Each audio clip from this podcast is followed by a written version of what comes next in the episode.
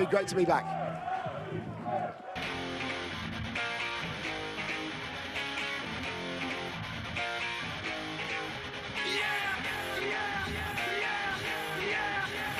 Welcome around the world.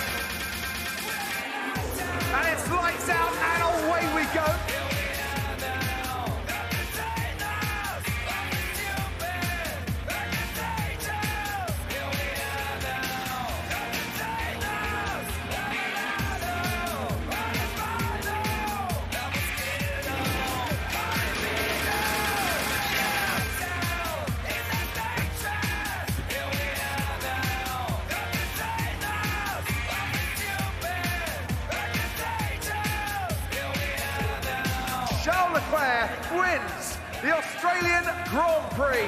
And B1 Let's go, come on, yes!